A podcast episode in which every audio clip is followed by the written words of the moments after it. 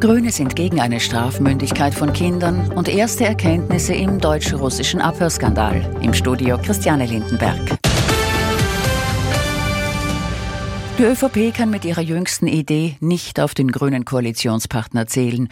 Bundeskanzler Karl Nehammer will das Alter für Strafmündigkeit senken, nachdem 17 Burschen, darunter Minderjährige, eine Zwölfjährige in Wien sexuell missbraucht haben sollen. Nehammer zufolge sollten auch Teenager unter 14 Jahren bei schlimmen Delikten bestraft werden können. Für die Grünen ist der Fall genauso erschütternd, sie sind aber gegen eine Anlassgesetzgebung.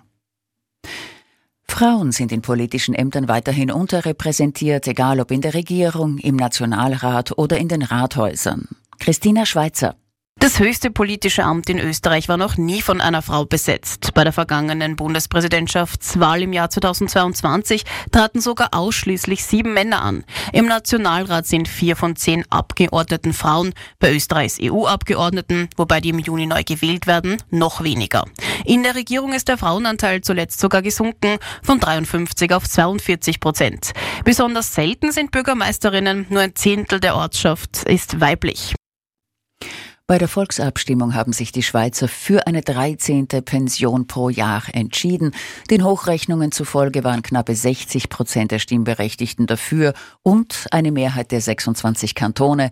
Derzeit werden die Pensionen zwölfmal ausgezahlt.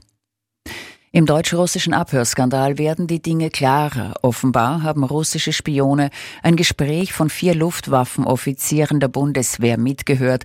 Sie sollen sich in die Online-Konferenz zugeschaltet haben. Wie die Russen an die Einwahlnummer gekommen sind, das soll jetzt geklärt werden. In der Bundesliga beginnen gerade die sechs Partien dieser Runde. Langsam geht's um die Wurst, also um die Meistergruppe. Bei Rapid ist diese Woche viel über den Derby klar diskutiert worden. Jetzt liegt der Fokus darauf, Rang 6 zu halten. Mit einem Heimsieg über Austria Lustenau würden die Hütteldorfer einen Platz in der Meistergruppe fixieren. Ein Erfolg gegen den Tabellenletzten ist eigentlich ein Muss. Der Sonntag bleibt frühlingshaft, verbreitet sonnig und gebietsweise windig. Mild ist es. In Horn messen wir 13 Grad, Scherdingwellen 16 und Wien 17 Grad. Die neue Woche beginnt noch einmal sehr mild mit Sonne und Wolken. Das Radio Arabella Verkehrsupdate. Linz, einen kleinen Stau gibt's auf der Rohrbacher Bundesstraße stadteinwärts. Sie brauchen knappe 10 Minuten länger als sonst. Gute Fahrt.